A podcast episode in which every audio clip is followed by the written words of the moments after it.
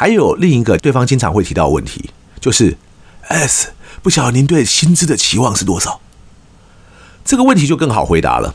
像我就经常回答对方说，我想在谈薪资之前，不如我们先来谈谈贵公司到底对我或这个职位有什么期望，到底希望我来是能解决什么问题？基本的原则就是哈。当对方想问出的是一个数字，接下来就开始在这个数字上做文章的时候，我们的回答就不应该是一个数字。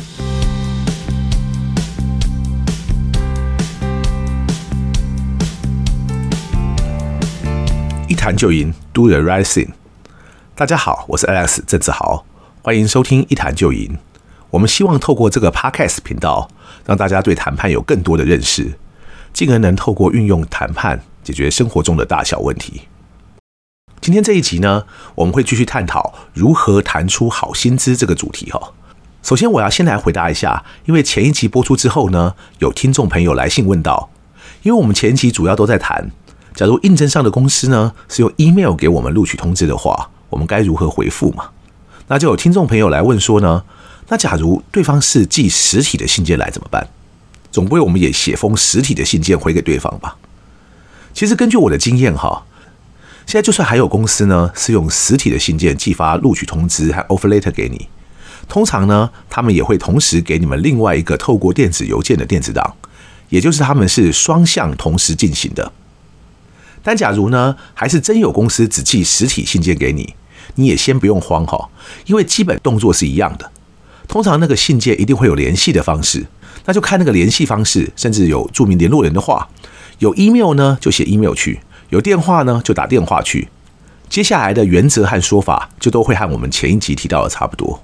但假如那封信还真的没有任何联系方式，这时候就会很考验你之前面试时的成果了，因为你之前一定经过面试，然后才会录取的嘛。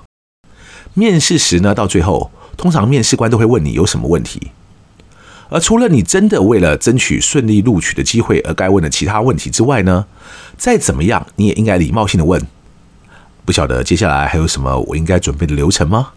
或者更直接的问，不晓得之后我什么时候会知道面试的结果呢？通常对方也只会给你一个自私的回答，就是我们会再主动跟您联系。这时你该做的就是看起来礼貌而不带压迫感的去追问。谢谢，假如方便的话，请问我该和哪一位联络呢？有时候遇到一些风气比较开放的公司。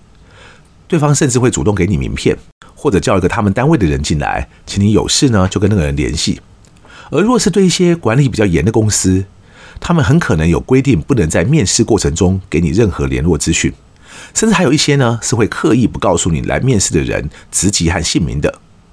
这个时候，他们可能就会告诉你，还是麻烦你等通知就好，或者是呢，请你去找 HR。假如你在面试过程中就得到一些可供联络的讯息。那么，即使用纸本送来的录取通知上呢，没有联系方式，你也可以稍稍大胆的去和之前面试时得到讯息的那个联络人去联络，麻烦对方呢给你一些指点或协助。但即使都没有，通常公司网站上都有人才招募之类的讯息，上面也通常会有一个 email 电子信箱，所以你应该呢还是可以找得到人问。另外呢，还有别的听众朋友问，因为我上一集也提到哈。还是有公司会打电话来通知嘛？但我又说，假如对方只是一般层级的人员，他没有权限和你谈薪资的话，那该怎么办呢？这个问题哦，通常我们在接到对方来电时，对话呢就会变成讯息收集型，而不是直接和对方谈起薪资的问题。所以你这边的对话可能会变成这样：非常谢谢您打电话来，我真是太高兴了。嗯，冒昧请教您一下哈，请问接下来我还该准备什么样的手续，还是有什么样的流程呢？哦，好，好，好，我明白。那再跟您请教一下，假如我同意接受这份工作的话，最晚什么时候该回复你们呢？嗯，好的。另外，假如我有一些问题的话，该向哪一位请教呢？虽然我只示范了我们求职者这一边的对话，但对方呢，当然也会有一些回应。而在经过类似这样的对话后呢，通常假如对方还真的有些了解你到底会不会来报到的意图，又或者呢，对方其实就有一些可以谈的权限的话，他很可能就会接说：“您指的是哪一方面的问题呢？”然后呢，你们就有机会可以展开更多的对话。而即使在这样的对话中呢，不能马上把薪资谈妥，但起码会增加对方愿意转告给他的主管，也就是更有权限来和你谈薪资的人的这种可能性。好的，接下来我们要跟大家介绍的就是第二类的谈薪水情境，也就是当有一家公司来挖角你，要请你跳槽到另外一家公司时，你又该怎么和对方谈薪资待遇？第二类和前几集提到的第一类最大的不同哦。一样都是要到一家新公司服务。第二类比较是对方已经知道你是谁，所以主动来找你看看愿不愿意过去工作的。这样的状况比较会出现在中高阶主管的职缺，而且多数应该都是透过 headhunter，也就是所谓的猎人头公司来谈。我自己在后面几个工作，大概也都是透过 headhunter 找上门的，所以和 headhunter 呢打交道的技术和艺术也相当重要。另外呢，Headhunter 也不是只有找中高阶主管的时候才用得上啊。我就知道有些黑 hunter 呢是专门 focus 在科技产业的工程师的，而国外呢，甚至有些 Headhunter 是专门去找一些技能比较特别的人才的。也就是说，有些职缺呢，可能从来就不会公开开放去给大家应征，你甚至不太容易知道为什么那家公司会需要像你这样一种技能的人才。这种时候，假如不是透过 Headhunter 的话呢，你可能就会错失很多不错的工作机会。我这辈子曾经面试过很多人，我自己也经历过很多场的工作面试，而我经历过最多的，应该就是第二类的这种，也就是我还在一家公司上班，而其他公司的人就会想要来挖角我。大家比较常见的，就是当你混出一些名堂之后，哈，基本上和你同业界的其他公司就会有兴趣来问问你跳槽的意愿。我们常讲选才、育才、留才嘛。但其实要自己公司内培养出一个足堪大任的人才，哈，有时候并不那么容易。所以去挖角别人家的人才，尤其对一些马上就需要成效的公司来说，可能远比自己养成一个人才要来得更快速，也更容易一些。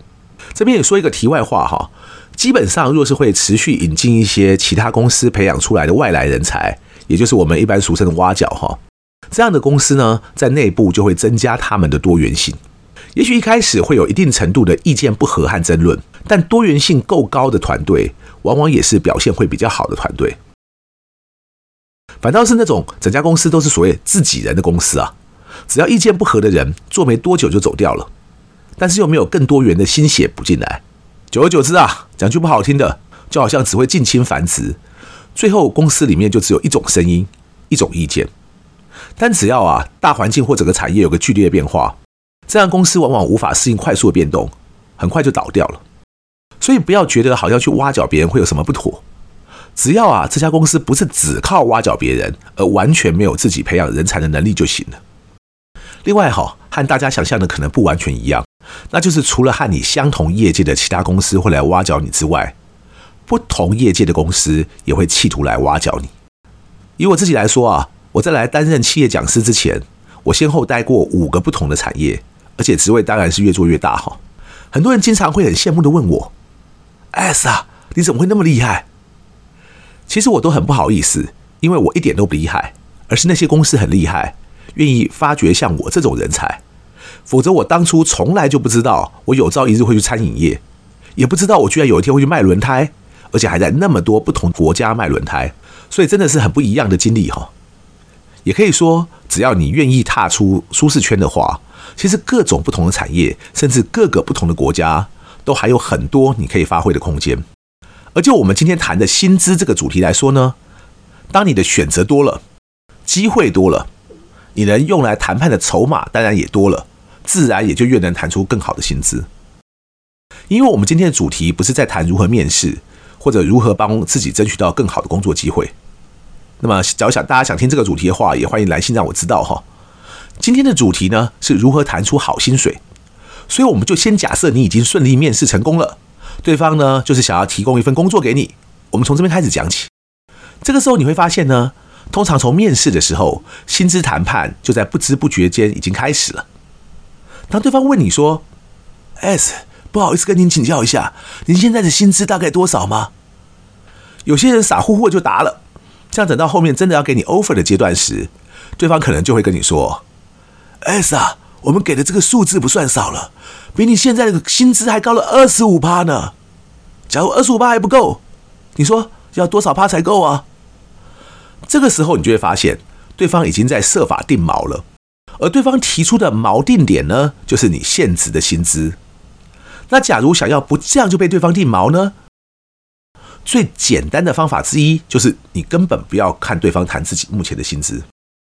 在我过去的求职和面试经历中啊，大概一百家中会有一百零一家，直接或间接的想要问我当时现职的薪水是多少。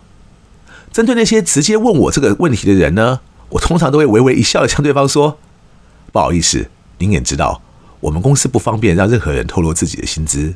我的合约中甚至还签了很严格的保密条款，所以真的不方便。”这种说法，有些人会理解，也还是会有些人呢不死心的追问。但我有时候甚至只会笑笑着两手一摊，一句话也不说，意思就是我是不会回答这个问题的。也还是有人呢。会好像拜托你说一点也好的问，S，要不然给个 range 也行啊。而我会视当时的状况而定哦，也就是看我这边想要把接下来对话引导到哪里，来决定该怎么回答这个问题或其他追问的问题。其中一个我常用的方法呢，就是所谓的转移焦点。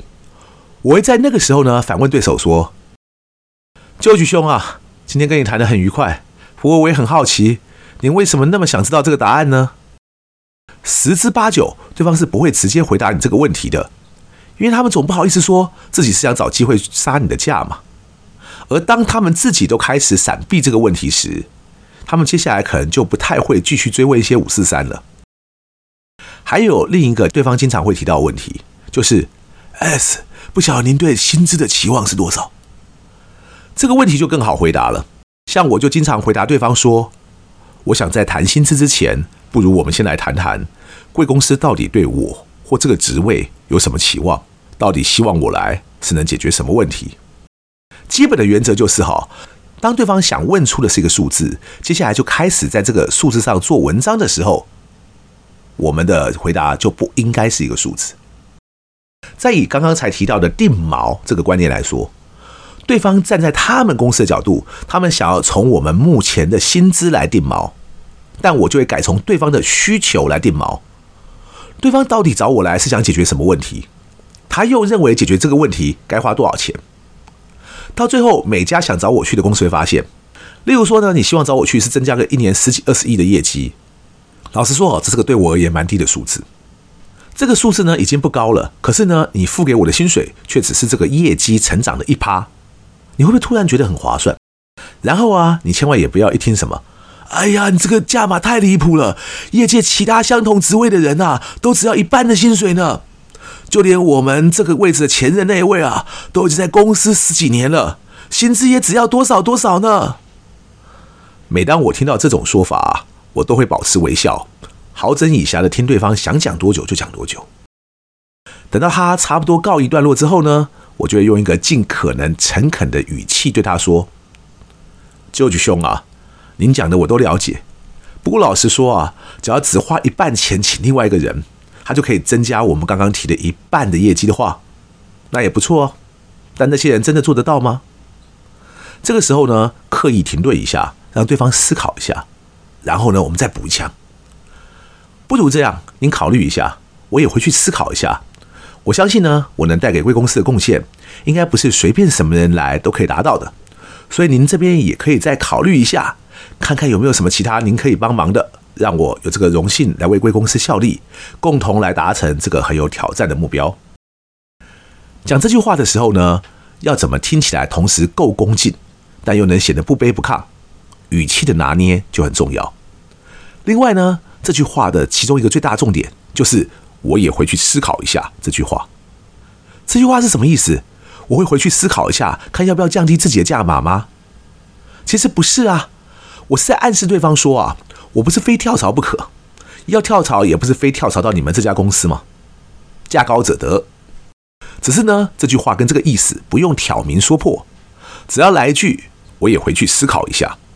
聪明的人就听得懂，真的听不懂的人呢，其实你也不用强求，因为那些啊连这个意思都听不懂的人，不但很可能根本出不起钱，而且就算他们出得起这个钱，未来跟他们一起工作也很累。我们也不用只为了一点钱哦，就帮自己找罪受。不晓得大家对今天这集的内容有什么看法？我们下一集呢，会再提到更多如何谈出好薪水的方法。假如大家有什么相关问题的话呢，也欢迎大家透过我们的电子信箱把问题让我知道哦。我也在这个 Podcast 节目中呢，找机会回答这些问题。一谈就赢，希望能让大家都更了解谈判。感谢大家今天的收听，我是 Alex，我们下次见。